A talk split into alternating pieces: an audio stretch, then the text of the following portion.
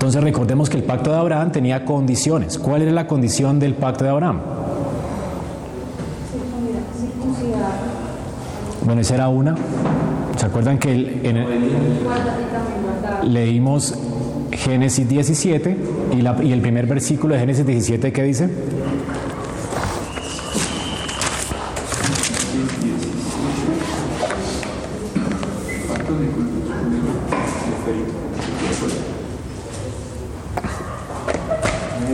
Sí. Sí.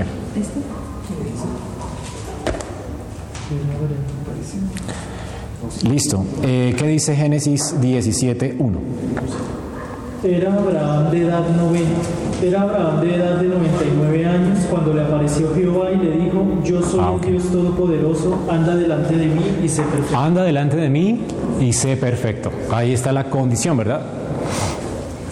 Entonces vimos eh, que Abraham fue llamado por Dios a caminar con él, a andar con él y ser perfecto, es decir, eh, integridad. Y esta es la responsabilidad que él debía cumplir en este pacto. Entonces, Abraham debía estar delante de Dios, seguir a Dios, debía creer en las promesas de Dios que están en Génesis 12 y en Génesis 15, cuando él fue llamado. Ahora, Dios no le dice que sea sin pecado cuando habla de anda delante de mí, sé perfecto. Recordemos que la perfección, ¿qué significa? Integridad. ¿Se acuerdan? Decir que ese es el énfasis allí, la integridad de Abraham. Entonces es un pacto de gracia donde Dios recibe a Abraham en amor por gracia, no tiene condiciones en el sentido de que eh, Dios no le, o sea, Dios entra en pacto con Abraham sin, sin darle condiciones. Abraham es un pecador como nosotros, es llamado por Dios como nosotros. Así que en ese sentido es un pacto de gracia, ese es el pacto de gracia. Pero Abraham debe vivir en arrepentimiento y fe. Él debe creer en las promesas de Dios, debe arrepentirse, ¿verdad? Debe caminar delante de Dios en integridad. Y también tenemos lo que decía Vanessa, el, el sello, la señal de la circuncisión en este pacto.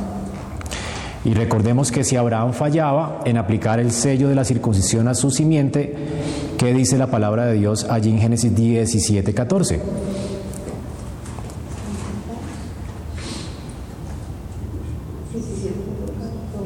Y el varón incircunciso, el que no hubiere circuncidado la carne de su prepucio, aquella persona será cortada de su pueblo, ha violado mi pacto. Ok, entonces aquí tenemos que también, además de la, de la demanda del arrepentimiento, vivir delante de Dios en fe, creyendo a las promesas del pacto, se le añade a esto la señal de la circuncisión. Si Abraham no ponía la señal de la circuncisión, sino si había algún incircunciso dentro del pueblo, ¿qué sucedía? Era cortado del pacto. Entonces, obviamente, esas cosas que están allí, la circuncisión se evidenciaba en ella la obediencia de Abraham.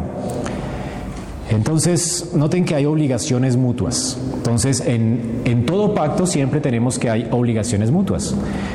Eh, no, no puede existir un pacto sin obligaciones mutuas, ¿sí? porque precisamente por eso es un pacto, un acuerdo. En el caso de Dios, pues, en el pacto de gracia, Dios cumple con todas las obligaciones que nos hacen entrar en pacto con Él, pero nosotros por eh, amor y agradecimiento, pues obviamente vamos a servirlo, ya estamos llamados a servirlo y seguirlo.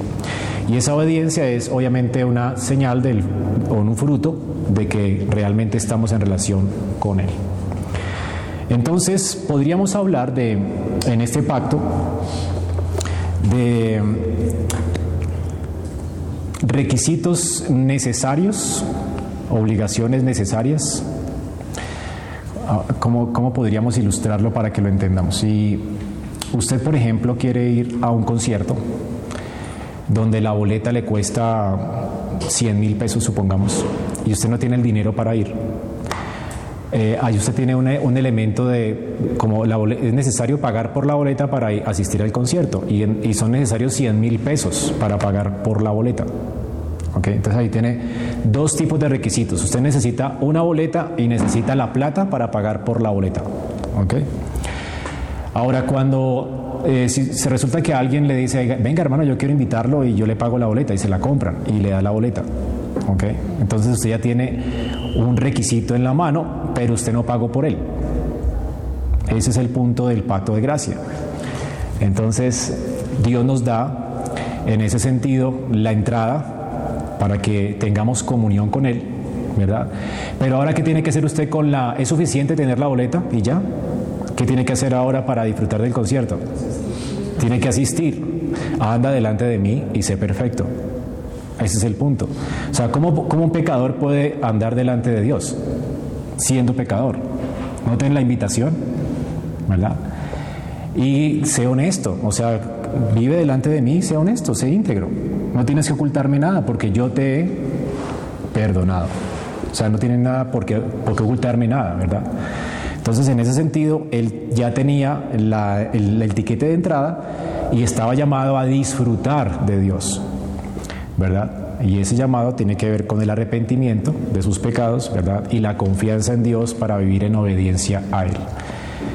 Entonces allí tenemos que Abraham, el pacto de Dios con Abraham era un pacto que tenía obligaciones mutuas. Entonces cuando en el Nuevo Testamento leemos acerca de Pablo y las obligaciones que él nos, nos, dice que tenemos que, en las que tenemos que entrar con Dios, eh, realmente es la misma cosa, ¿no? Cuando Pablo nos habla de la gracia, por ejemplo, en Romanos, en Romanos 12, ¿qué comienza diciendo? Por todas las cosas que Dios ha hecho por ustedes, ¿verdad?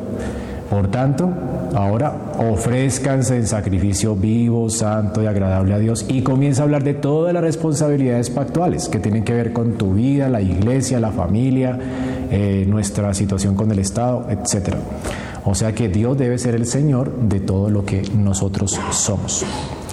Y entonces esta es la ética. Entonces la gracia y la obligación siempre van juntas, porque el pacto siempre es un pacto mutuo, no son algo opuestos. La gracia de hecho nos capacita, nos da el tiquete, nos capacita para cumplir con nuestras obligaciones, que no podríamos vivir delante de Dios si Él no nos llama por gracia, porque Él debería de más bien excomulgarnos, matarnos, darnos muerte eterna a causa de nuestros pecados pero Él no lo hace, Él nos llama a participar de Él, nos llama a vivir bajo su señorío y esto por gracia. Cuando Adán pecó, Él perdió todos los derechos de vivir delante de Dios y de hecho fue expulsado del huerto de Edén. O sea, Adán no podía ya, aunque estaba todavía llamado por causa de que Dios le prolonga la vida de la humanidad hasta que se cumpla su pacto de gracia, aunque el hombre está llamado a obedecer a Dios, él ya no puede, ni quiere, ¿verdad? Y si lo, si lo lograra hacer, ¿verdad? Él tendría que pagar ya por todo lo que ha hecho. Entonces, el hombre realmente es un reo, es alguien eh, que ya tiene sentencia de muerte.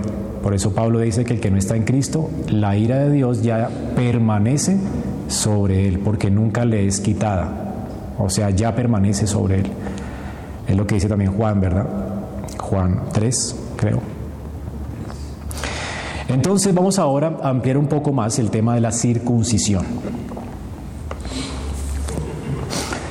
Abraham entonces recibió la circuncisión como señal y sello de la justificación por fe. ¿Esto en qué texto está? ¿Recuerdan? Romanos qué?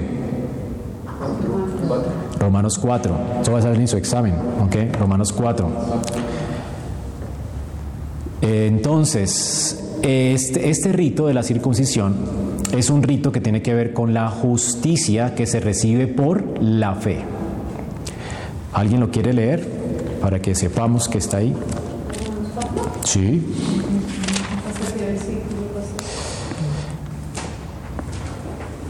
Romanos 4, versículo 11.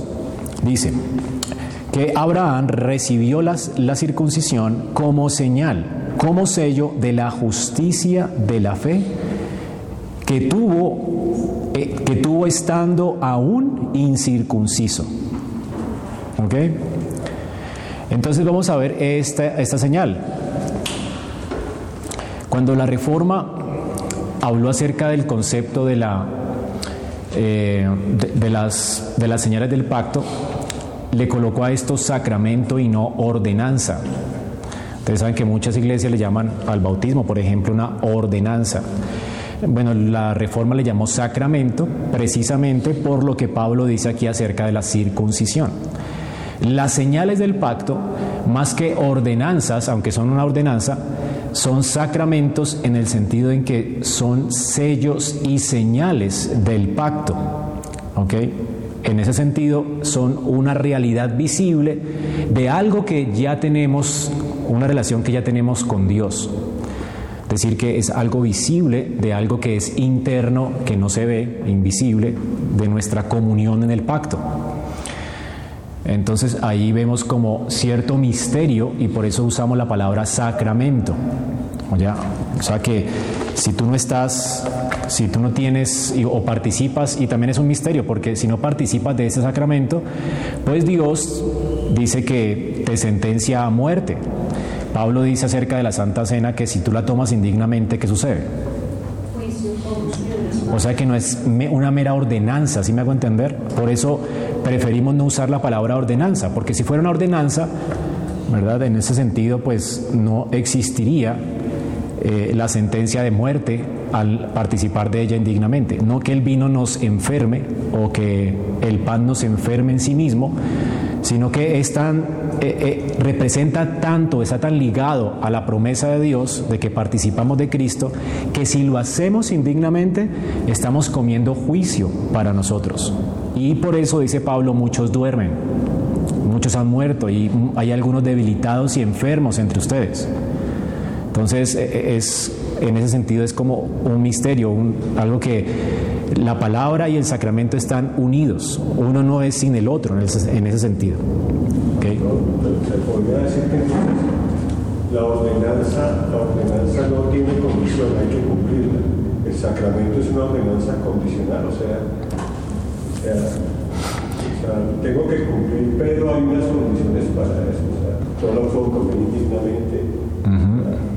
Entonces, es decir, es necesario porque es la invitación que Dios nos da eh, para entrar en pacto con Él, ¿verdad? Pero es Dios quien lo ofrece para que participamos de Él, participemos de Él. Entonces tú dijiste ahora una palabra, ¿cuál es? Exactamente. Entonces fíjate que tú tienes, hay condiciones, eh, en ese sentido la condición no es una condición como tal eh, absoluta, o sea, como que si no nos bautizamos o si no tomamos la cena no somos cristianos. Porque de hecho el que estaba en la cruz no tomó la Santa Cena nunca, ni participó del bautismo. Sin embargo, el Señor le dijo, hoy estarás conmigo en el paraíso. Por eso el Señor dice, el que creyere y fuese bautizado será salvo, pero el que no creyere será condenado. O sea que tú no eres condenado por no bautizarte. ¿Ok? Entonces, eh, pero si no crees, si eres condenado. O sea, el punto, la, la, única necesidad que tenemos de, de, participar del pacto es arrepentirnos y creer en el Evangelio. O sea, ese es el elemento necesario. ¿Ok? Y Dios obviamente nos lo da por gracia, por su Espíritu. Pero si no participamos del bautismo y menospreciamos la Santa Cena, estamos menospreciando el pacto de Dios. Estamos menospreciando a Dios mismo. Entonces vamos a ver si lo podemos entender más adelante. La idea es que lo que refleja el sacramento es una relación. Entonces el sacramento está manifestando visiblemente una relación. Cuando Dios da a Abraham la circuncisión, ¿ya tenía una relación con él o no? Ok. Entonces, él recibió la circuncisión luego de que él había creído. ¿Cuándo fue justificado Abraham por la fe? ¿En qué capítulo de Génesis? Génesis 15. ¿Ok? Abraham fue llamado en Génesis 12, fue justificado por la fe en Génesis 15 y en Génesis, en Génesis 17 recibió la circuncisión como señal y sello de la justicia que había recibido antes por la fe. Esto es muy importante, ¿ok? Para, para que me sigan el hilo del, del pensamiento. Entonces, la idea es que Dios no entró en pacto con él en virtud del sacramento. sea, el sacramento no fue necesario para la salvación, ¿me hago entender? Para responder a tu pregunta. O sea que él fue salvado antes de ser circuncidado. Ahora, la señal que hizo entonces, ¿por qué era necesaria? Porque esa señal lo que hacía era sellar o confirmar a Abraham las promesas de Dios. Dios no miente. Y Dios de hecho ya había justificado a Abraham por la fe. Dios nos iba a retractar. Pero Abraham sí necesitaba una garantía a causa de su incredulidad. ¿Ok? Y Dios sabía que Abraham necesitaba una garantía por la debilidad todavía de su carne. Abraham no había sido glorificado. Luego, como Dios sabía de la debilidad de Abraham, entonces le dio la señal de la circuncisión para sellar en él las promesas que ya le había hecho de la justicia que él recibió por la fe. O sea, Abraham ya era justo, como quiera. El sacramento no cambió en nada su relación con Dios. Lo que hizo el sacramento fue asegurar la relación que tenía con Dios para Abraham. Dios no necesita una señal para acordarse de su pacto. Nosotros sí, a causa de nuestra debilidad. ¿Ok? En ese sentido, entonces, los sacramentos no aseguran, o sea, no nos dan la salvación, pero aseguran las promesas que Dios ha hecho en la salvación. ¿Sí, mi hermano? Ok. Entonces, la implicación de esto es que la señal del pacto no puede salvar a alguien. Buenas noches. Por eso el preso que estaba en la cruz, él, ya iba a morir, ¿verdad? Y él fue salvo por qué? Por la fe. Él no tuvo que bautizarse en ese momento. El punto es que somos salvados por la obra de Cristo, porque Cristo estaba muriendo por él en la cruz y le dice, ahora estarás conmigo en el paraíso. Y él creyó en esa obra de Cristo, es que él fue salvo. ¿Ok?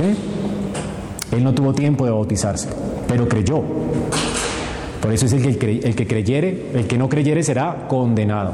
O sea que la condenación y la salvación dependen de nuestra confianza en la obra de Cristo o dependen de la obra de Cristo y la fe es un medio para recibirla. ¿Ok? Entonces, la señal no afecta la relación. Supongamos que el que está en la cruz no haya muerto, no hubiese muerto, él se hubiera querido bautizar. El bautismo para él no significaba en el sentido de, o sea, estaba asegurándole a él su salvación, sellando para él su salvación, pero no cambiaba nada su estatus delante de Dios. Él fue justificado cuando? En la cruz. ¿Ok? Y asimismo Abraham fue justificado en Génesis 15 por la fe. Y luego recibe la circuncisión como señal, como garantía de una relación que ya existía. O sea, Dios le estaba diciendo, yo seré tu Dios y el de tu descendencia después de ti, ahora lo sello. ¿Ok? Entonces no es el hombre que sella la, promesa, como hoy en día los carismáticos que dicen, no, yo sello esa palabra, eso es herejía. Más bien Dios promete y Él sella su palabra con el sacramento. ¿Ok? Esa es la idea. La asegura, la garantiza. Tú tienes la garantía de que Dios cumplirá con su pacto a causa de que has recibido una señal en ti. En el Antiguo Testamento entonces la señal era la circuncisión. Entonces, ¿cuál es la función del sacramento? La función del sacramento es fortalecer nuestra fe. Así como fortaleció la fe a Abraham cuando su fe estaba flaqueando. Recuerden el contexto de Génesis 17. ¿Qué sucedió en Génesis 16? Abraham estaba firme en la fe en Génesis 16. Él no necesitaba que Dios le garantizara su promesa. ¿Qué dicen? fue cuando eh, estuvo con Agar. Muy bien. Estuvo con Agar. ¿Por qué estuvo con Agar? Porque dudó. Porque dudó. Muy bien, o sea que él no creyó que Dios le iba a dar un hijo por medio de su esposa Sara, ya que era estéril y anciana, era de mucha edad. Él no cree y ¿qué hace?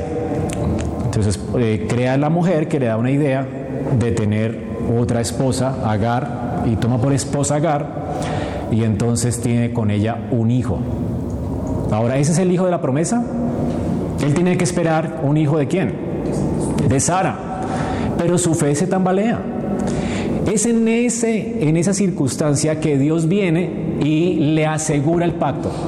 Notan que Adán, Abraham necesita fortalecer su fe con una señal. ¿Sí? ¿Es claro para ustedes eso? Bueno, entonces el Señor se aparece y le reafirma su promesa. Estableceré mi pacto, en el versículo 7 y 8 de Génesis 17 dice, estableceré mi pacto entre mí y ti, entre tu descendencia después de ti en sus generaciones por pacto perpetuo, para ser tu Dios y el de tu descendencia después de ti.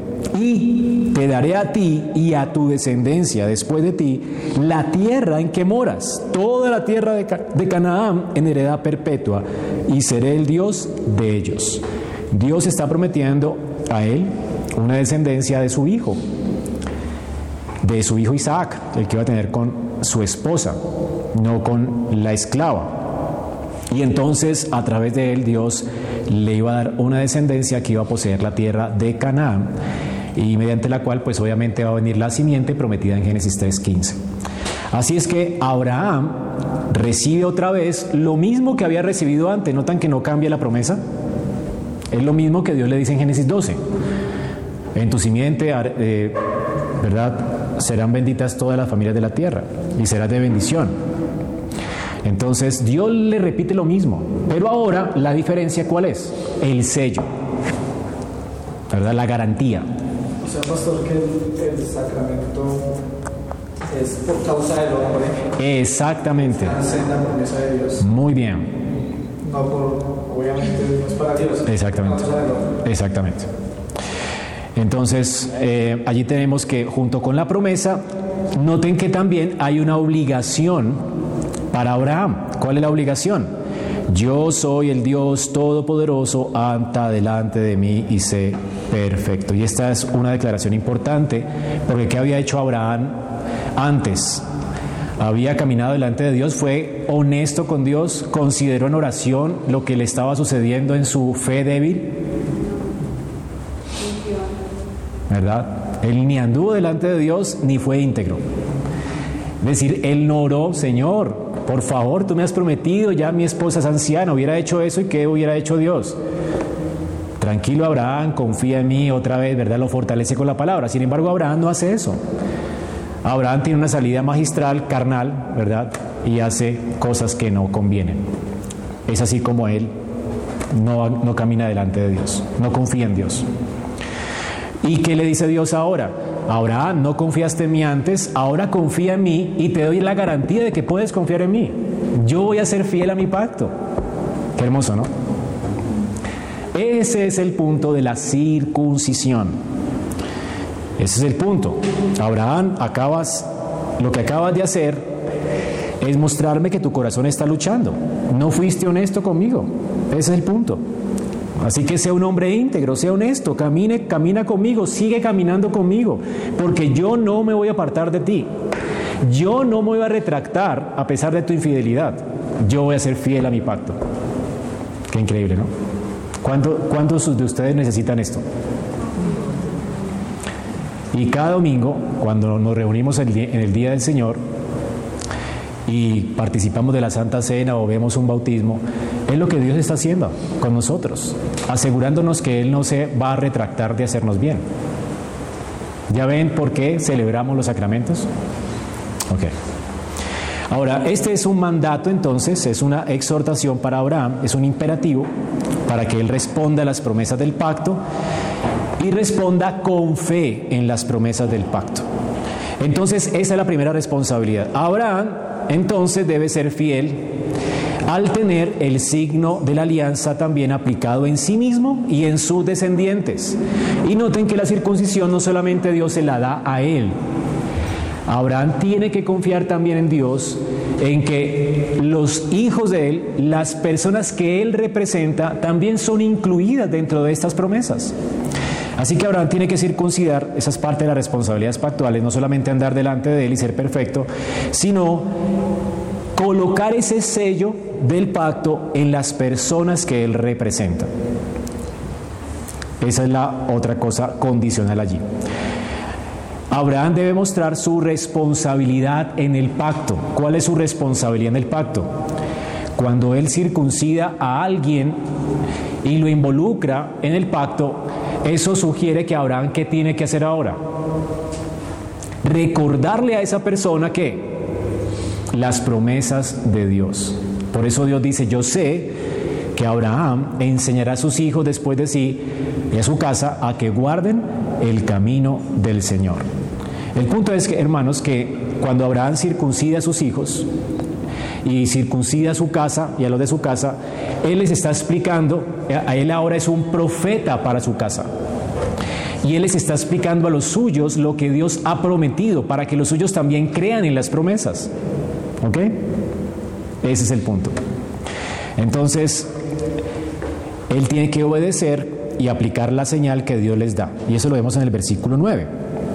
A ti te daré y a tu descendencia después de ti la tierra en que moras, toda la tierra de Canaán en heredad perpetua, y seré el Dios de ellos. ¿Notan cuál era la promesa que estaba encerrada en la circuncisión que Abraham le aplicaba a su simiente? Dios ha prometido ser el Dios de ustedes. Ustedes han sido circuncidados, ahora crean en Dios y circunciden su corazón, arrepiéntanse.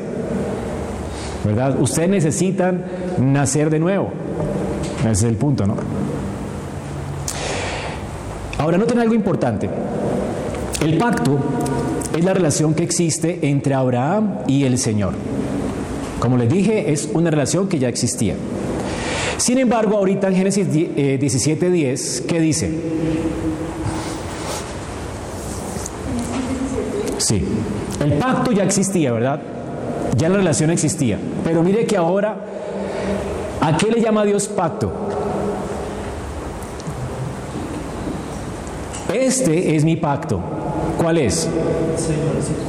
Ok, la circuncisión ahora es llamado el pacto.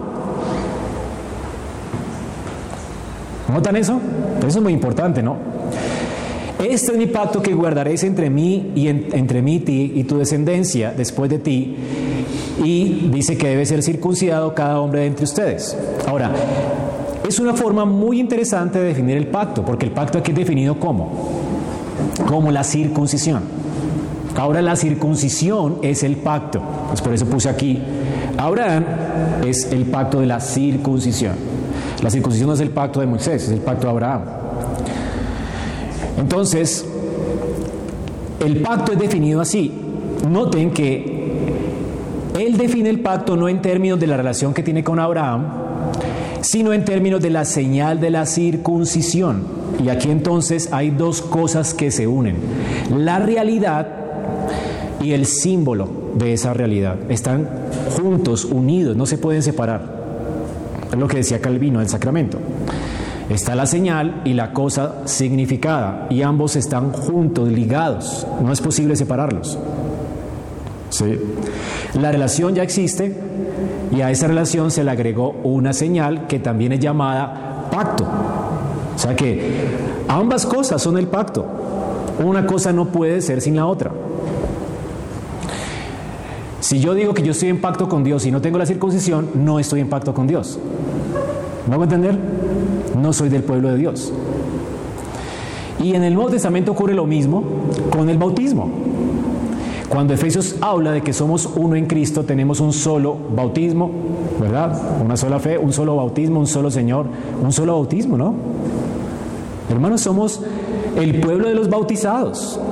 Y si tú no te has bautizado, no eres pueblo. Porque el Señor dijo, vayan, hagan discípulos y qué? Bautícenlos. El que no es bautizado no tiene parte en el pacto con Dios. No puede ser llamado el pueblo de Dios. Ese es el punto. ¿Sí me voy a? Ok. Entonces, Ese es el término de la señal del, del, pacto, es un pacto. El pacto es la señal. Así que estar en pacto con Dios es tener la señal del pacto. Entonces, si le sale en su examen que si tener la señal, las señales del pacto, es estar en el pacto, ¿qué responderían? ¿Falso o verdadero? Estar en el pacto es tener la señal del pacto. Sí. Sí, sin duda, ¿no? Pastor, pero en ese caso, las personas que de pronto llegan a la iglesia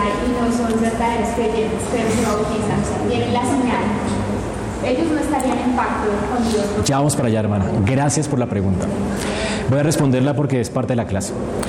Entonces, rechazar la señal del pacto es rechazar qué? El pacto, ese es el punto. ¿Me hago entender? Recordemos Éxodo 24. Vamos a abrir nuestras Biblias en Éxodo 24, del 24 al 26. Éxodo 4, Éxodo 4, del 24 al 26.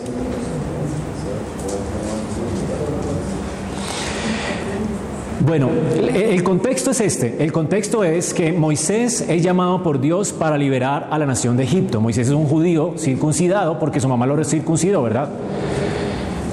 Él fue circuncidado el octavo día, luego fue puesto en la canastica esa y lo adoptó la hija del faraón y, y luego la mamá lo amamantó hasta que creció y se lo entregó a la hija del faraón de nuevo.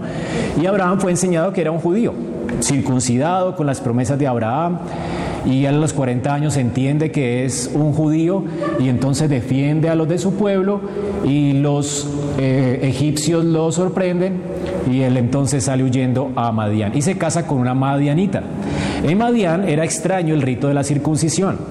Cuando nace su hijo Gerson, obviamente, entonces imagínense la discusión entre la esposa y el esposo, mi amor, yo soy judío, Dios nos ha hecho promesas, yo no sé cuándo las va a cumplir, pero Él es, fiel.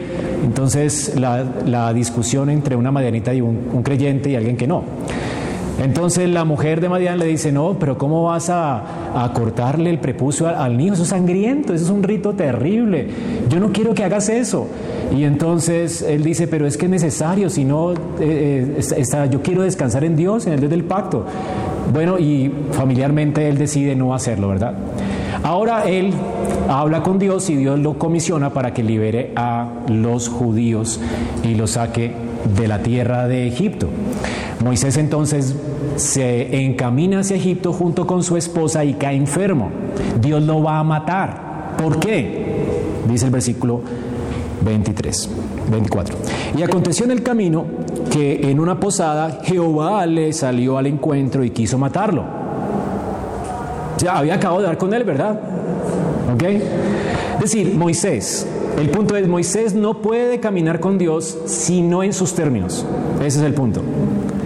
Él no puede pretender estar en pacto con Dios y no tener la señal del pacto de él y su hijo. Ese es el punto. ¿Ok? Es imposible. Si él no hace igual que Abraham y no hace lo que dice después la ley de Moisés, que le enseña a los hijos de los hijos, ¿verdad? El pacto de Dios, él no tiene parte con Dios. Y lo mismo que dice Pablo en Efesios. ¿Cuál es la, la responsabilidad de un creyente? Dentro del pacto de gracia. Bueno, educar a sus hijos en la amonestación del Señor. Si no, no tienes parte con Dios. Es el punto. Tú no puedes pretender ser parte del pueblo de Dios y dejar que tus hijos crezcan paganos. Ese es el punto. Toda tu casa tiene que ser para Dios, santa, apartada por Él. Así que si Él no está dispuesto a consagrar a sus hijos y a enseñarles el pacto, Él no puede tener parte con Dios. Dios lo va a matar. ¿Qué tiene que hacer entonces para evitar la muerte?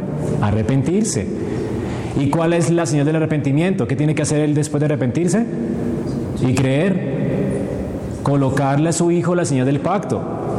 Entonces, la esposa de él, que es de Madian, entiende esto. ¿Verdad? Ella se rinde y dice, sí, tiene razón, Dios va a matar a mi esposo. ¿Y qué hace ella? Entonces Séfora tomó un pedernal afilado y cortó el prepucio de su hijo y lo echó a los pies de Abraham diciendo la verdad, tú me eres un esposo de sangre. Yo no quería esto, pues. Esto es muy sangriento, pero le tocó hacerlo porque si no su esposo, ¿qué? Moría. Esta discusión familiar terminó entonces obedeciendo a Dios o obedeciendo a Dios. Tú no puedes entrar en pacto con Dios sin obedecerlo, sin, sin entrar en sus términos. ¿Ok? Entonces Dios nos da una señal. ¿Por qué, hermanos? Porque la necesitamos. Y si la menospreciamos, ¿qué estamos haciendo? Menospreciar el pacto y menospreciar a Dios. Hay una historia muy curiosa que Calvino usa para hablar acerca de la responsabilidad de los padres para bautizar a sus hijos. Isaías 7:14.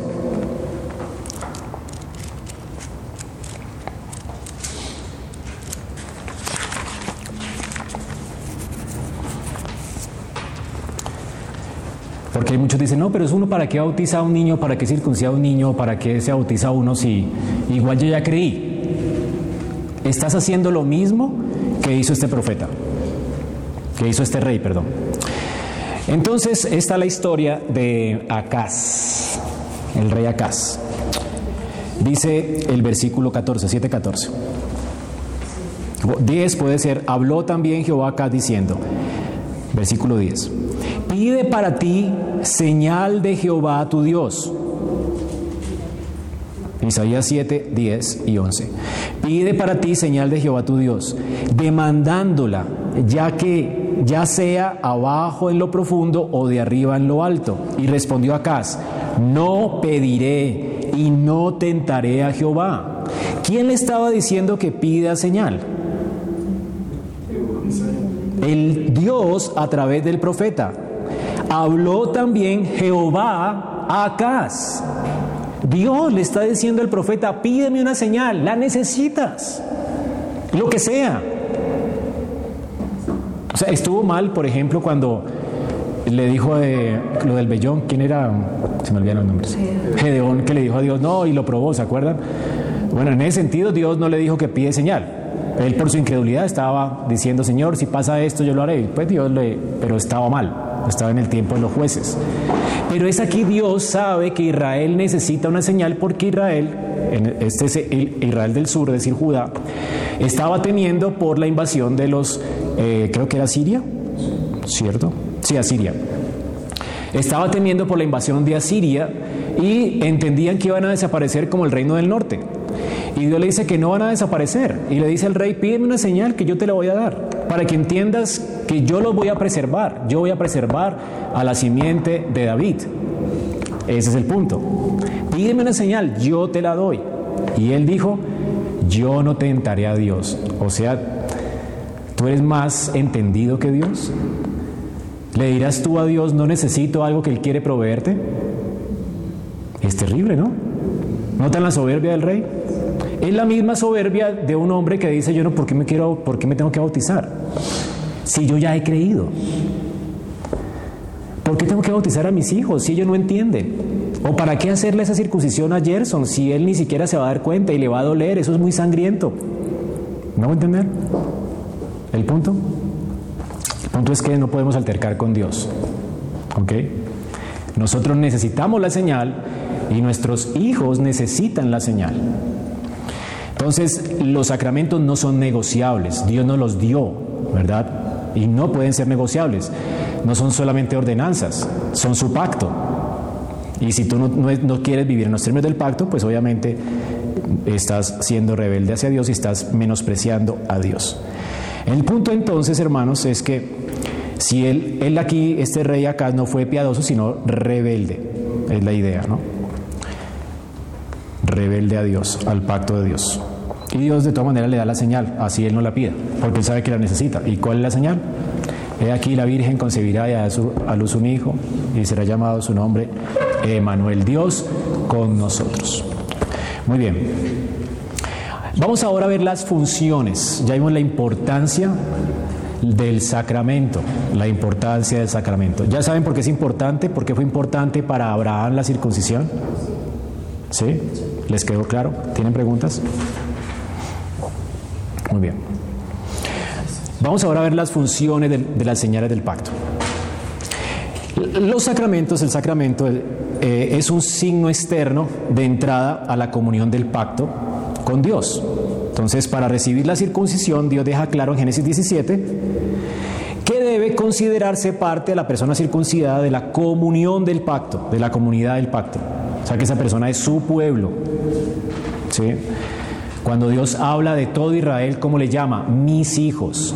Es mi pueblo, mi pueblo escogido. Yo seré su Dios y ustedes serán mi pueblo. O sea que es una comunión. Es lo que señala esa señal, esos sellos.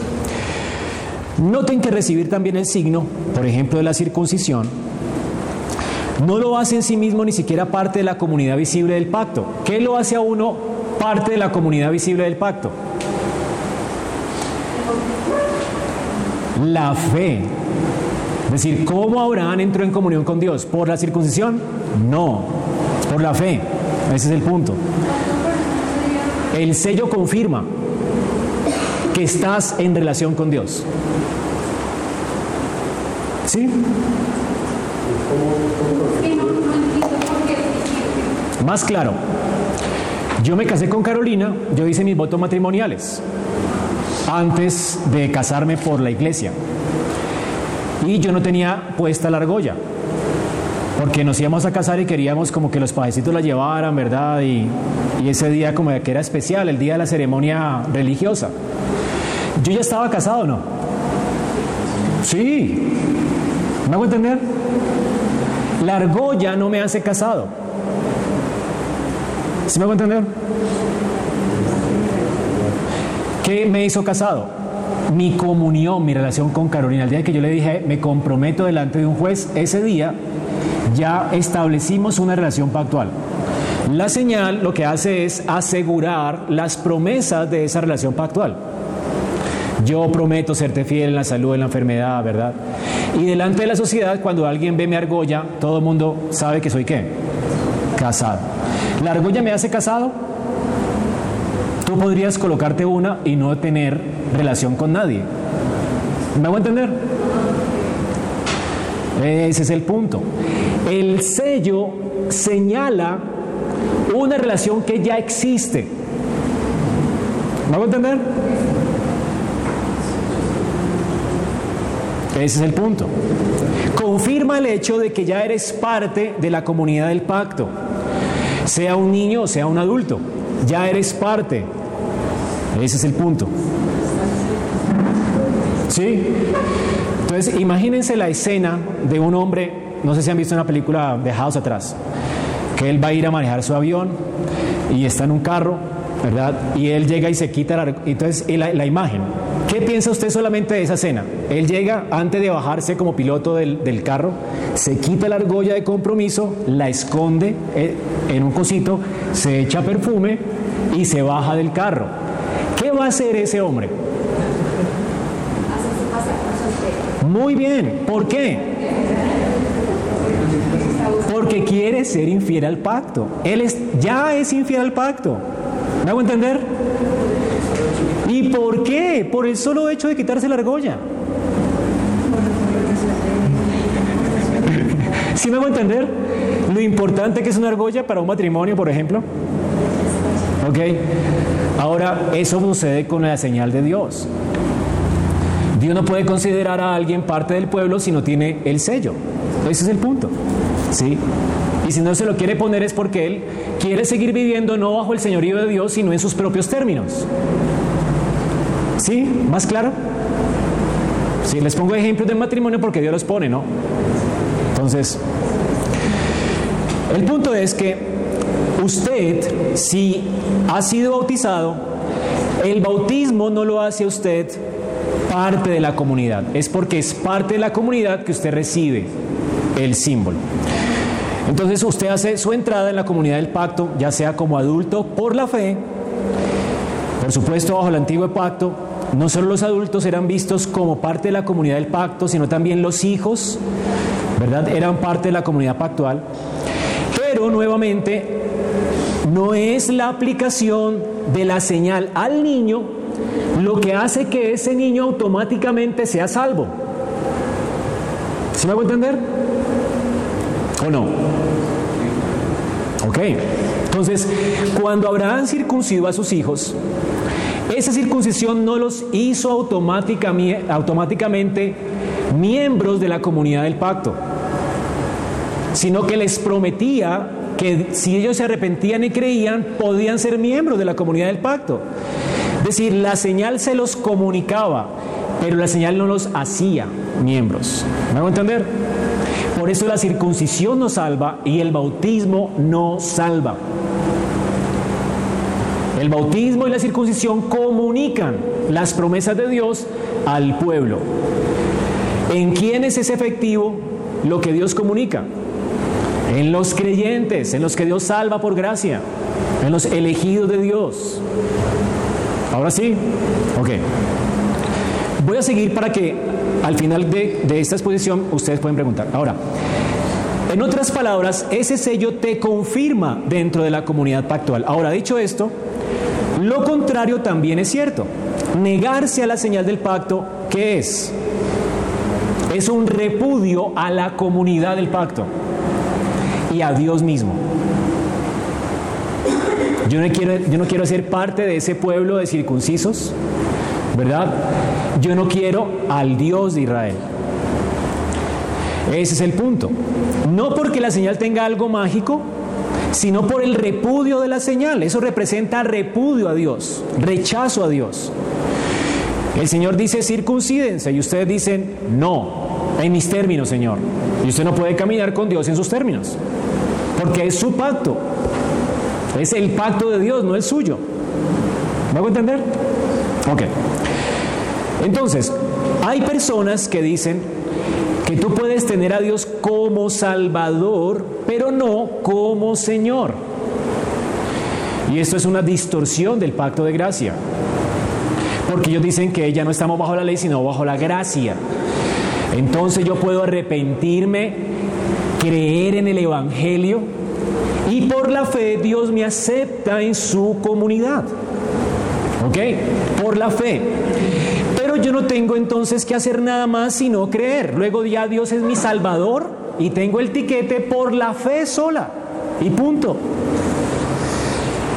No importa si Dios, Jehová, no es el Señor de mi vida. Y esto no es el Evangelio. ¿Ok? Colocarse la señal del pacto, ya sea la circuncisión del bautismo, es asegurar tu sentencia de muerte. Primero, es morir a ti. Y es estar dispuesto conscientemente a vivir para Él. ¿No es lo que señala la, la circuncisión del bautismo? Muertos para nosotros y vivos para Él. Así que si tú no crees, o sea, si tú solamente crees en el Señor y, no, y, Él no es el Señor de tu vida, pues no eres salvo. A Cristo se recibe completo, como Señor y Salvador, como profeta, rey y sacerdote. No puedes recibir a Cristo a medias. O Él es el Señor de tu vida o no lo es. Y esto es lo que prefigura las señales del sacramento. Estás en comunión con Él y quieres vivir y someterte a sus términos. Él es tu Señor. Ahora, Él es tu Señor no en virtud de tus obras, sino en virtud de su gracia. Y esto ya no es legalismo. ¿Ok? Morir para mí no es legalismo. Es lo más obvio de estar en pacto con Dios. Ya que Dios te llamó, ya que Dios te cambió el corazón, ahora tú quieres vivir en sus términos, quieres vivir para Él. Esos son los frutos de la fe. Entonces no estamos hablando aquí de salvación por obras, es salvación por gracia que obra.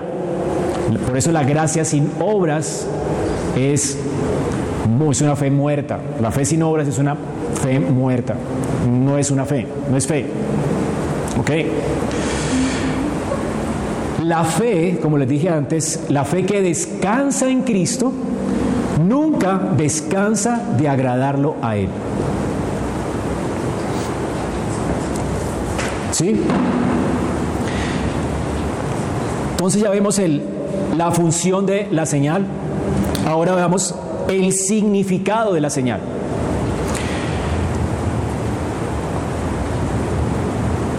¿El significado de la señal cuál es? Significa la necesidad que, que nosotros tenemos de la provisión de Dios, de la limpieza de Dios que Dios promete por medio de la simiente de Génesis 3.15. ¿Ok? Entonces, lo primero, esa señal de pacto, las señales del pacto, señalan, significan nuestra necesidad de limpieza para poder caminar en comunión con Dios. Dios es santo, tú eres qué? Pecador. Si quieres tener una relación de comunión con Dios, tú necesitas qué? Santidad. Sin santidad nadie verá a Dios. Es el punto. ¿Qué señala la señal? Tu necesidad de ser qué? Limpio por la obra de Cristo.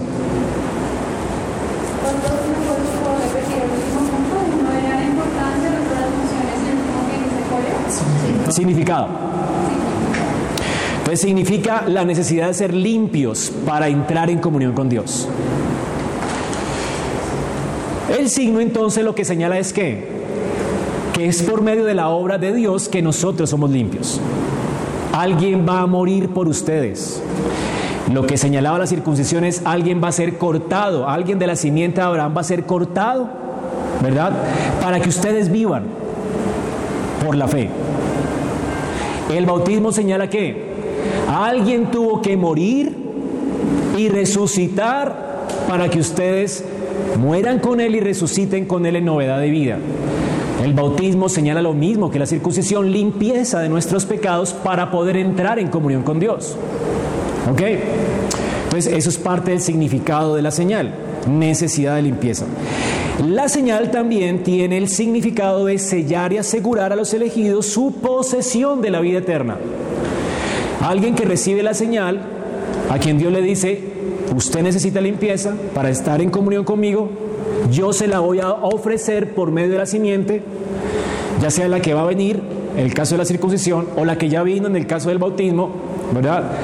El punto es que usted necesita limpieza, pero también esta señal le garantiza a usted que a causa de la obra de Cristo usted tiene que vida eterna en su nombre. ¿Ok? La circuncisión le señalaba a Israel que las promesas que Dios le había hecho a ellos eran seguras. Por eso cuando Josué iba a entrar a la tierra prometida, antes de entrar a la tierra prometida, él como líder, ¿qué hace? Circuncida al pueblo en Josué. ¿Se acuerdan? Luego de circuncidar al pueblo, celebra el primer sacramento. Luego celebra el segundo sacramento, que es la comunión del pacto. ¿Y ese segundo sacramento cuál es? La Pascua. ¿Ustedes se acuerdan de eso en Josué? Si no se acuerdan, por favor, Josué.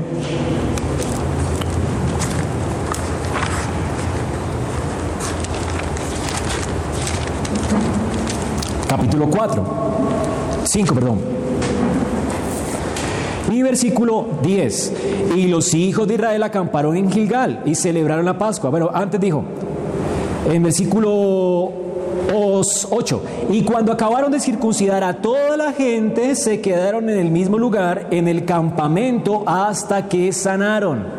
Y luego que dijo, Jehová dijo a Josué, hoy he quitado de ustedes el oprobio de Egipto. Entonces ese día el Señor, por esa circuncisión, le recuerda la promesa. Yo los he librado de Egipto. Ahora ustedes van a estar conquistando la tierra prometida. Ahora, ¿qué hacen? Los hijos de Israel acamparon en Gilgal y celebraron la Pascua a los 14 días del mes, como Dios lo había dicho, por la tarde, en los llanos de Jericó. Al otro día de la Pascua, dice, comieron del fruto de la tierra. Ya comenzaron a disfrutar de las bendiciones del pacto. ¿Y luego qué sucedió? Y los hijos de Israel nunca más tuvieron maná, el maná cesó. Ahora la tierra es de ellos, están comiendo del fruto de la tierra por gracia. Y esto era lo que señalaba la Pascua, ¿verdad? La libertad para el disfrute de la tierra de la promesa. Ahora recordemos que la tierra de la promesa es otro símbolo o señal del pacto, que señalaba una, a la tierra nueva, ¿verdad? La gloria eterna. Pero el punto es, hermanos, que Josué le recuerda a Israel las promesas del pacto por medio de la circuncisión antes de siquiera celebrar la comunión del pacto, que es la Pascua. Ellos no podían tener comunión con Dios sin ser circuncidados. Primero la circuncisión y luego la Pascua. Nadie podía celebrar la Pascua, nadie podía entrar en comunión con Dios si no era circuncidado. Y eso se aplica también en el Nuevo Testamento. Nadie puede participar de la Santa Cena sin antes haber sido bautizado. ¿Ven el punto? No hay comunión sin una relación. Y no hay relación si yo no estoy dispuesto a caminar en los términos de Dios. ¿Ok? El signo también tiene otro significado. Es sellar y asegurar a los elegidos entonces la posesión de la vida eterna. Por eso el sello, cuando el Señor coloca a nosotros el sello del Espíritu, que es lo que ocurre invisiblemente, que es lo que señala el bautismo, es lo que nos dice Efesios 1 del 13 al 14. En él también vosotros, hablando de los gentiles, también, ¿qué quiere decir? Que los judíos también, ¿verdad? Entonces, habiendo oído de la palabra de verdad, el evangelio de vuestra salvación y habiendo creído en él, fuisteis sellados con el Espíritu Santo de la promesa. ¿Qué es ese sello? Las arras o la garantía de nuestra herencia hasta la redención de la posesión adquirida para la alabanza de su gloria. Eh, ¿Qué asegura entonces el sello del Espíritu en nuestro corazón?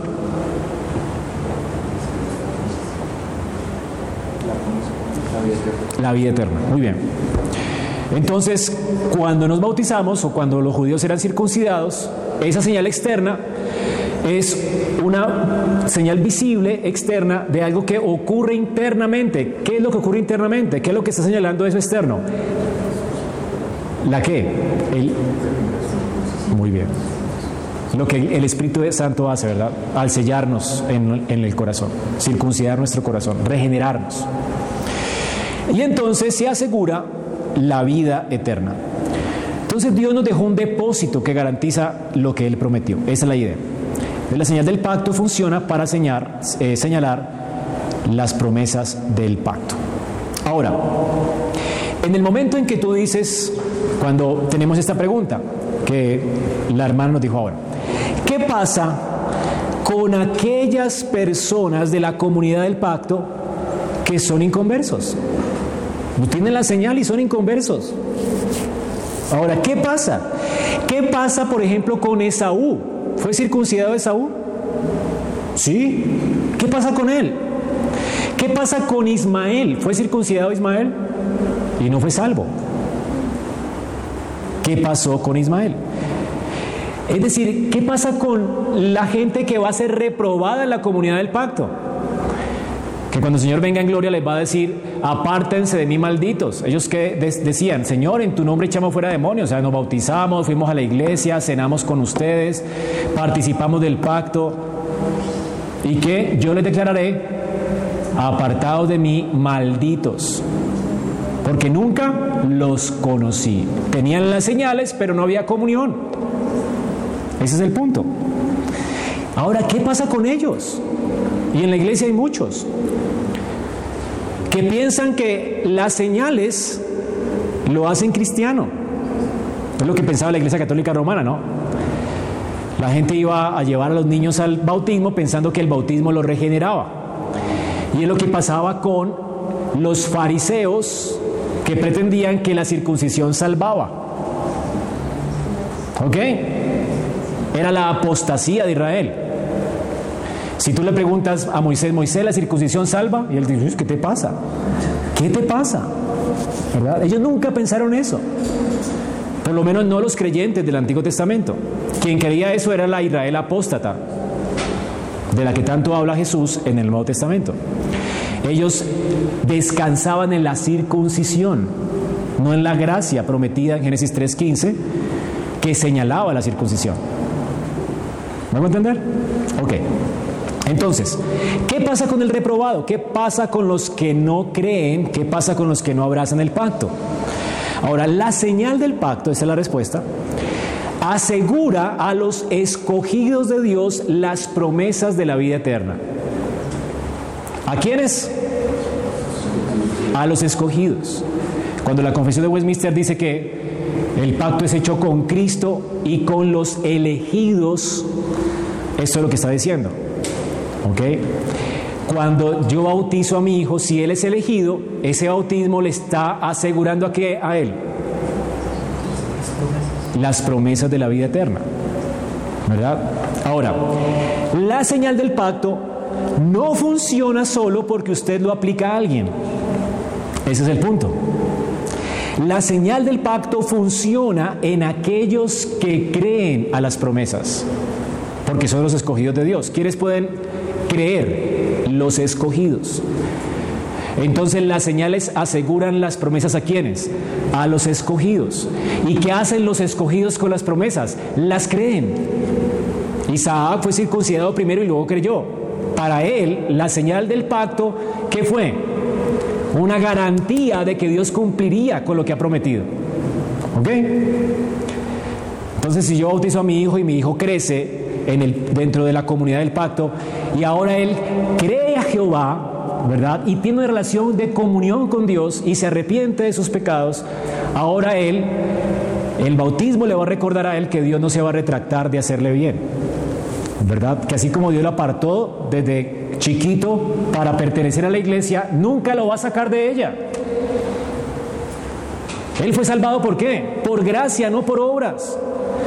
Así yo le enseño a mi hijo pequeño, es muy diferente que yo no bautice a mi hijo, como algunos hermanos hacen, y esperen que el niño crezca para que él decida creer, ¿verdad? Esto sería como un pacto, de, un símbolo de un pacto de obras. Pero ¿qué tal si yo le enseño a mi hijo, tú no decidiste nacer en una familia cristiana, Dios te introdujo en la comunidad del pacto y Dios te dice a través de la señal que recibiste de niño que las promesas son tuyas y de tus hijos. O sea, ¿qué le estoy enseñando? Calvinismo. ¿Sí ven la diferencia? Y, si y yo, espero que él crezca y luego tome la decisión de bautizarse, ¿qué le estoy enseñando? Arminianismo. ¿Me a entender? Ok. El punto es entonces que la señal del pacto no funciona porque usted se la aplica a alguien. La señal del pacto funciona en aquellos que por gracia creen. La señal del pacto solo, para el que no cree, solo trae condenación para él. Eso pastor que, digamos que en cierto punto, pues cuando habla los, aquellos que han conocido y iluminados por el Espíritu Santo, entonces será pues, peor la condenación para ellos eh, en cierta forma si tienen beneficios, pues bueno, beneficios en el sentido que las promesas de Dios están para, es un pacto para una comunidad, entonces eh, reciben palabra, están en la iglesia, eh, en cuanto a la sociedad, reciben, digamos, en, el Antiguo Testamento, cuando la muerte de los primogénitos, tenía que marcar con sangre las puertas, obviamente los israelitas habían muchos impíos. Claro. Y esos primogénitos vivieron. Claro. Solo por el hecho de hacer parte de, la comunidad del pacto. Entonces, eso es lo que trae más condenación al incrédulo. Muy bien, al incrédulo dentro del pacto. ¿Ok? Y es lo que Dios asegura. Recibiréis mayor condenación. Hay mayor condenación para el apóstata que para el que nunca ha pertenecido a la iglesia. ¿Se me va a entender? Entonces, la señal que él recibió de niño o que él recibió de adulto sin arrepentirse, esa señal que hace en él no le garantiza la esperanza de la vida eterna, le asegura la condenación eterna. ¿Ok? Lo que está haciendo alguien que participa, por ejemplo, dice Pablo, no lo estoy diciendo yo, lo dice Pablo, alguien que participa sin fe en el sacramento de la Santa Cena, pretendiendo tener una comunión con Cristo cuando no la tiene, Pablo dice, esa señal para él es señal de qué? De condenación. Juicio come y bebe para sí. ¿Ok? Entonces, si alguien es bautizado de niño y esa persona crece dentro de la comunidad del pacto, rechaza las bendiciones que le han sido ofrecidas por gracia a él, ¿verdad? Como Esaú, que es que apostató de la fe, para él va a haber mayor condenación. ¿Me voy a entender? Por eso los ayes en la escritura. Ay de ustedes, será mayor la condenación para ustedes que para los de Sodoma y Gomorra. O sea que la, la gente de Sodoma y Gomorra era muy perversa. ¿Sí? Pero ¿qué es más perverso? Entrar a la comunidad del pacto, ¿verdad? Tener a un padre que se ha ofrecido a ellos como su padre y menospreciarlo. Eso es peor. ¿Me entienden? Eso es un pecado peor. Y de hecho, en los diez mandamientos, el primer mandamiento es amarás a Jehová tu Dios con todo tu corazón, con toda tu mente y con todas tus fuerzas. Bueno, si tú incumples ese mandamiento es el peor de todos los, de todos los castigos. ¿Y quién de nosotros lo ha cumplido? Porque es el primer mandamiento, el más importante. Y si lo quebrantamos, tendríamos que morir. ¿Notan la increíble gracia de Dios? Al recibirnos en Cristo por gracia. O sea, ¿cómo menospreciarlo? ¿Verdad? Es un pecado terrible, ¿verdad? Entonces, para aquellos que creen, el medio de gracia está asegurando la posesión de la vida eterna. Entonces la señal solo beneficia a quienes? A los elegidos, ¿verdad? Solo beneficia a los elegidos que creen. Entonces, y para los que no creen, entonces ¿qué? Les asegura la condenación. Es la idea. Entonces la señal significa y sella la inclusión a la comunidad del pacto de gracia de Dios la circuncisión no, no conduce a la presunción. Ojo con esto. O sea, la circuncisión no, no nos conduce a la presunción. No estamos presumiendo que alguien es salvo porque tiene el sacramento o porque pertenece a la iglesia. Más bien, el símbolo no es una presunción, es una responsabilidad. Es decir, todo aquel que se circuncidaba y todo aquel que se bautiza entra en los términos del pacto de Dios y está llamado a someterse, a someterse a las regulaciones del pacto de gracia. Primera de Pedro 3:21. Aquí entonces tenemos, Primera de Pedro 3:21 tenemos la el respaldo, lo que acabo de decir. Como la señal, la señal del sello en sí no trae la bendición del pacto, más bien, el signo, la señal es la evidencia o evidencia la bendición del pacto y asegura la bendición del pacto, pero estar en una relación de pacto siempre implica responsabilidades de quien ha entrado en ese pacto. Y noten lo que dice acerca de las responsabilidades en 1 de Pedro 3, 21, hablando del bautismo. Hermano. El bautismo que corresponde a esto ahora nos salva, no quitando las inmundicias de la carne, sino como la aspiración de una buena conciencia hacia Dios por la resurrección de Jesucristo. ¿Lo repites? El bautismo que corresponde a esto ahora nos salva, no quitando las inmundicias de la carne, sino como la aspiración de una buena conciencia hacia Dios por la resurrección de Jesucristo. Entonces, la pregunta que les voy a hacer es, ¿presume el bautismo que esa persona ya ha sido salvada? Según ese texto? No. El bautismo entonces, ¿en qué situación lo pone a él? Responsabilidad. ¿Verdad? Ese es el punto. de conciencia hacia Dios. Sí. El bautismo no consiste en la limpieza del cuerpo, sino en el compromiso de tener una buena conciencia delante de Dios. Amén. Entonces, ¿qué hace la señal? Te compromete, no presume. ¿Compréndanlo así, hermanos? ¿Les queda claro ahí en el texto? Porque la, la Biblia es la que nos enseña, no yo. ¿Lo puede leer ahí? Entonces, la señal del pacto nos pone bajo la obligación del pacto de vivir con una buena conciencia o vivir delante de Dios y ser qué? Perfecto. ¿Qué es una buena conciencia? Que yo no le estoy ocultando nada a Dios. Ese es el punto.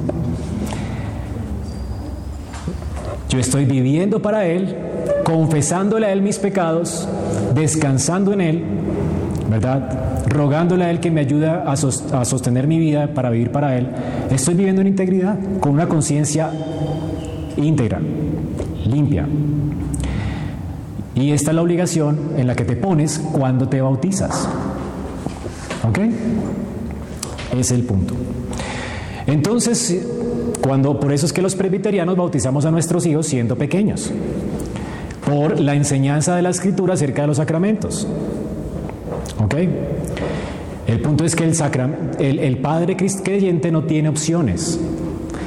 Dios le ha impuesto a él, ¿verdad? El deber de enseñar a sus hijos en la amonestación del Señor. Esto es una muestra de la fe del Padre. ¿Cómo? Al bautizar a mi hijo pequeño es una muestra de mi fe. Claro. Evidencia. De que tú estás bajo los términos del pacto. De que tu bautismo te puso una obligación a ti y la estás cumpliendo. Si no lo hago, en rebeldía. Claro. Excelente. Ahora, la relación de pacto puede cumplirse ya sea en bendición o en maldición. La señal del pacto puede cumplirse en bendición o en maldición. Entonces, si la persona ha recibido la señal del pacto y rechaza el pacto, al no ser una persona creyente, arrepentida, al negarse a abrazar las verdades del pacto en su corazón, esa persona, por la señal del pacto, por la señal de la circuncisión, se está sellando sobre sí misma maldición. ¿Me a entender? Yo voy a ser cortado de la tierra. ¿Verdad? Igual que el bautismo, yo voy a morir. Porque no descansé en el que me estaba siendo prometido. Si descansaba en él. Esa persona no solo es maldita ante el pacto de obras, porque es diferente. O sea, todos somos malditos, venimos con una maldición por el pacto de obras. Ahora, esa persona no solamente nace maldita en el pacto de obras, pero está maldita por una aplicación falsa del pacto de gracia. ¿Ok? Y eso es lo que Pablo dice que hay mayor condenación. Y Cristo, ¿no? Por lo tanto, las palabras de 1 Corintios, cuando dice lo que les dije ahora, que comen y beben juicio para sí, es lo que afirma esto, ¿no? O sea que esas personas están bajo maldición, una maldición diferente a la maldición del pacto de obras.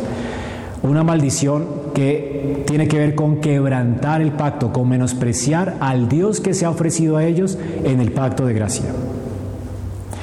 Concluimos entonces, en cuanto a la circuncisión, que el signo de la circuncisión para Abraham no fue simplemente una señal de la etnia judía. Ah, los judíos, los circuncidados, no. Eso queda claro en Génesis 17 y en Romanos 4. ¿Por qué? Porque ¿quién fue circuncidado? ¿Solo los judíos? Todo el mundo, todos los que Abraham representaba, toda su casa. ¿Ok? Entonces no era una señal judía. Eso es lo primero. Todo el varón, todo varón que estaba bajo la cobertura de Moisés o bajo la cobertura de Israel y se había venido a refugiar bajo la sombra del Altísimo en Israel, tenía que ser circuncidado. Bueno, algunos enseñan que había bautismos de prosélitos, pero esto no está en la Biblia. Tal vez se lo inventaron. Pero sería una violación al principio regulador del culto de Dios. Es decir, yo no puedo hacer algo que Dios no haya ordenado en la ley. No puedo ni quitar ni añadir. O sea, la única forma en que alguien era admitido a la comunión de Israel era a través de qué señal? Ese era el pacto. ¿Ok? Entonces, si los judíos se lo inventaron y eso fue, eh, no sé si fue cierto, porque no está en la Biblia, ¿me hago entender? No fue parte de la fe de la escritura. ¿Ok? Entonces, los bautismos de prosélitos no era algo correcto.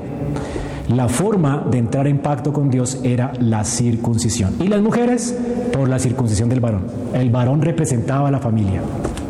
¿Ok? Entonces era la única forma de entrar en pacto con Dios. La señal en sí misma, otra implicación, no produce salvación. La señal solamente que confirma las promesas. ¿Cómo se reciben las promesas del pacto? Por la fe. Entonces Abraham fue declarado justo por la fe. Y es importante ver eso, ¿no? Ahora, si Abraham fue declarado justo antes y luego le recibió la señal, esto es muy importante ver esto porque es un elemento y un aspecto significativo del Antiguo Testamento. ¿Por qué? Porque Isaac, ¿cuándo recibió la circuncisión? ¿Cuándo? Al octavo día. ¿Había creído él? O sea, Abraham la recibió después de creer, pero sus hijos tenían que recibirla de, ah, en el momento en que nacían. ¿Verdad? No después. ¿Ven el punto ahí? Ok. Entonces, la señal se aplicó a ellos, pero no traía salvación, porque la fe es el instrumento que el Espíritu de Dios usaba para transmitir a ellos los beneficios que Dios prometió a su pueblo. Por eso, Ismael pudo recibir la señal del pacto en Génesis 17, pero eso no significó que Ismael verdaderamente fuera un miembro de los escogidos, fuera un elegido de Dios. Esaú pudo recibir la señal del pacto y sin embargo Esaú, al no ejercer la fe, él repudió el pacto, aunque recibió la señal antes. El punto, hermanos, es que ¿quién ordenó que la señal del pacto la recibieran los hijos de los creyentes? Dios. Ahora, para que en el Nuevo Testamento esto dejara de suceder, tuvo que haber existido un concilio como existió con el de la circuncisión. ¿Vamos a entender? Para que hubiesen acordado todos no admitir más dentro de la comunidad del pacto a los hijos de los creyentes. Pero esto nunca se hizo, ni se discutió en la iglesia cristiana. Nunca hubo un concilio en la iglesia que dijera los hijos ya no. ¿Sí? ¿Vamos a entender? Dios lo ordenó desde Génesis. Entonces, esa es la última implicación. ¿Cuáles son entonces, eh, perdón, eh, concluimos entonces que Génesis del 17 al 25, eh, solo por parte del linaje físico de Abraham o por haber recibido la señal del pacto, eso no significa que la realidad de la comunión con Dios esté allí presente. Porque Abraham tuvo hijos, Isaac tuvo hijos, pero algunos apostataron de la fe. Eso queda claro a partir de la historia también de Ismael o Esaú y la historia de los hermanos de José. O sea, los hermanos de José, muchos de ellos no creyeron. Sin embargo, estaban incluidos dentro de las promesas, pero muchos de ellos no creyeron. Ahora, gente entonces de la misma familia, que son hijos de padres piadosos, algunos son justos y algunos son malvados. Lo que concluimos entonces es que la señal del pacto en sí misma nunca te hace a ti un hijo de Dios. ¿Entiendes? Muy bien. Dios también, otra conclusión importantísima, Dios decidió tratar con familias siempre, desde el Génesis. Y aún en el Nuevo Testamento ves que se bautizan creyentes y su familia, creyentes y su familia. En el primer sermón de Pedro dijo, esta eh, promesa es para vosotros y para vuestros hijos. ¿Sí han leído que se bautizaron familias en el Nuevo Testamento? Cornelio con toda su casa. ¿sí? Dios abrió el corazón de Lidia y ella fue y se bautizó con toda su casa. ¿Por qué se bautizaban familias? Porque para un judío, ¿verdad? La fe no era algo individual. Dios decide tratar con familias. Tu fe no puede ser algo individual. Estar bajo el señorío de Cristo quiere decir que toda tu vida y todas las cosas que tienes entran bajo eh, esos términos del pacto. Todo es apartado por Dios, santificado por Dios. ¿Qué dice 1 Corintios 7?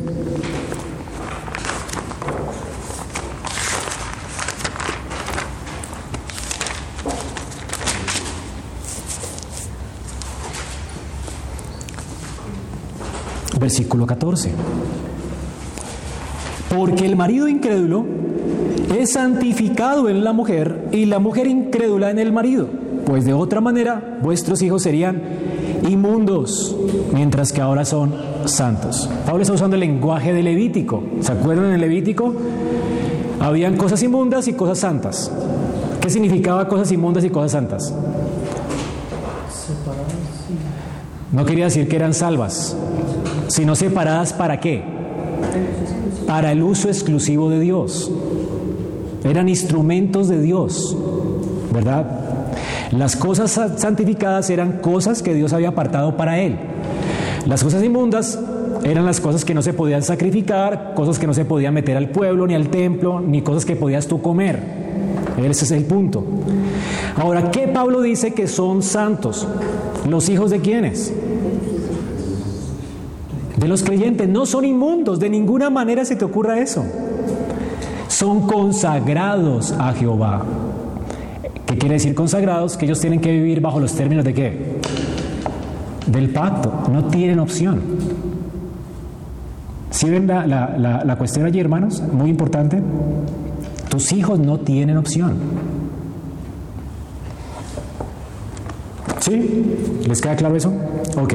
Entonces, Dios se comprometió, desde el Antiguo Testamento, se ha comprometido a restaurar las familias en su plan de redención. Es así como ha obrado Dios desde el Antiguo Testamento. Eso no significa eh, que confiemos en el sentido natural como la base de nuestra esperanza para la redención. Pero sí significa que eso tiene algo radical que decirnos acerca de cómo hacemos el ministerio en la iglesia o fuera de la iglesia. Si la iglesia ha de hacer misiones, no estamos llamados a evangelizar a los niños, sino a quienes. Bueno, también podemos evangelizar a los niños, pero la idea es que es a través de los padres que Dios ha decidido ganar a quienes? A las familias. Porque hay muchas iglesias que dicen, no, ganemos a los niños y así traemos a los padres. No, es al revés. Desde el Antiguo Testamento Dios salva a los padres y así trae a los niños. Siempre ha sido el propósito de Dios. Entonces hay que evangelizar es a los papás y hacerles entender sus obligaciones del pacto para que eduquen a sus hijos en la fe. El signo entonces no es un signo nacional, no tiene nada que ver con ser judío. Aunque los judíos se sentían orgullosos de su signo y pensaban que ese signo los hacía especiales y los hacía salvos, esto no quiere decir que eso significaba eso. ¿Ok? Como, así sea que la Iglesia Católica piense que el bautismo salva a los niños, eso no quiere decir que ese símbolo señale eso. La corrupción de una señal, ¿verdad? Eh, es una corrupción. Pero el punto es, hermanos, que eso no es un signo religioso, eh, es nacional, es un signo religioso. El sacramento de la circuncisión es religioso y espiritual. Religioso y espiritual. Es lo que enfatiza Pablo en Romanos 4. ¿Ok? Era el signo o el símbolo de la justificación por la fe.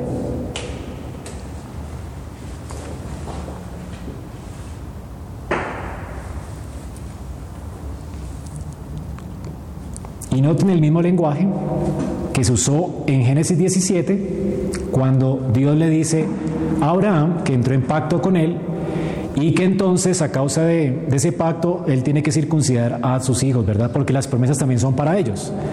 Noten exactamente el mismo lenguaje en Hechos 2, 38 al 39.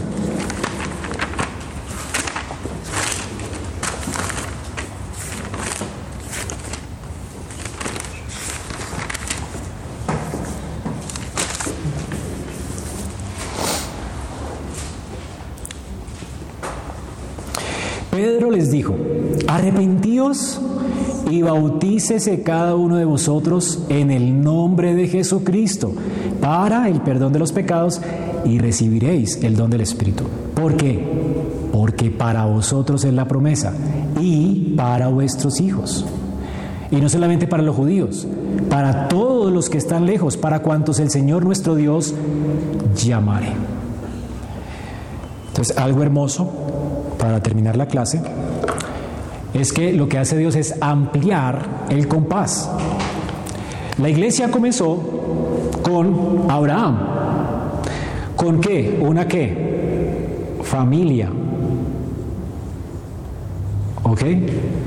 Luego, con Moisés, la iglesia se convirtió en qué?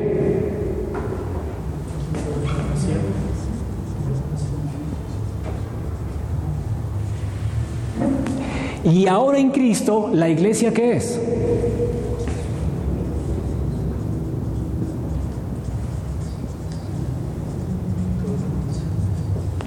Ahora, ¿qué ven ustedes? ¿Continuidad y progreso o discontinuidad y una cosa nueva? ¿Ok?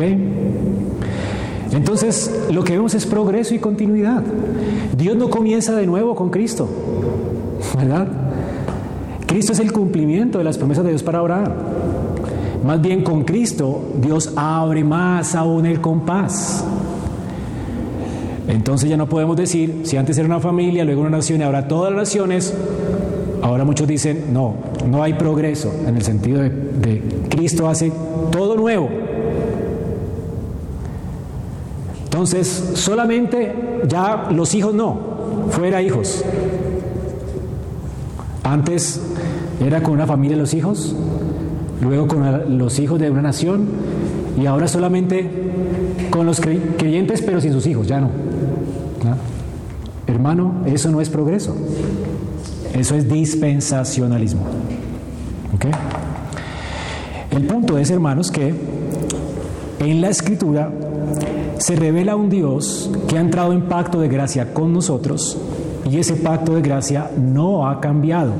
Ha aumentado, como vamos a ver dentro de ocho días, para que me acuerden, vamos a ver el pacto mosaico y la relación que tiene el pacto mosaico con el pacto de gracia. Ya vimos la relación del pacto de Abraham con el pacto de gracia, ya vieron que es un pacto de gracia. Después vamos a ver entonces el pacto de Moisés como un pacto de gracia y, su relación con el pacto de gracia, vemos, vamos a ver más progreso, más aumento, en lugar de retroceso. Algunos creen que el pacto de Moisés es como un retroceso al pacto de obras. ¿Ok? Pero es todo lo contrario. Dios es más claro en cuanto a quién es Él y en cuanto a los términos del pacto. Hay más revelación en cuanto a Dios y su pacto. ¿Verdad? Y hay más progreso. No es un retroceso. Esperamos que este mensaje haya sido edificante para tu vida. Si deseas este y otros mensajes, visita nuestra página en internet iglesiaraa.org. Este es un recurso producido para la Iglesia Cristiana Bíblica Raha.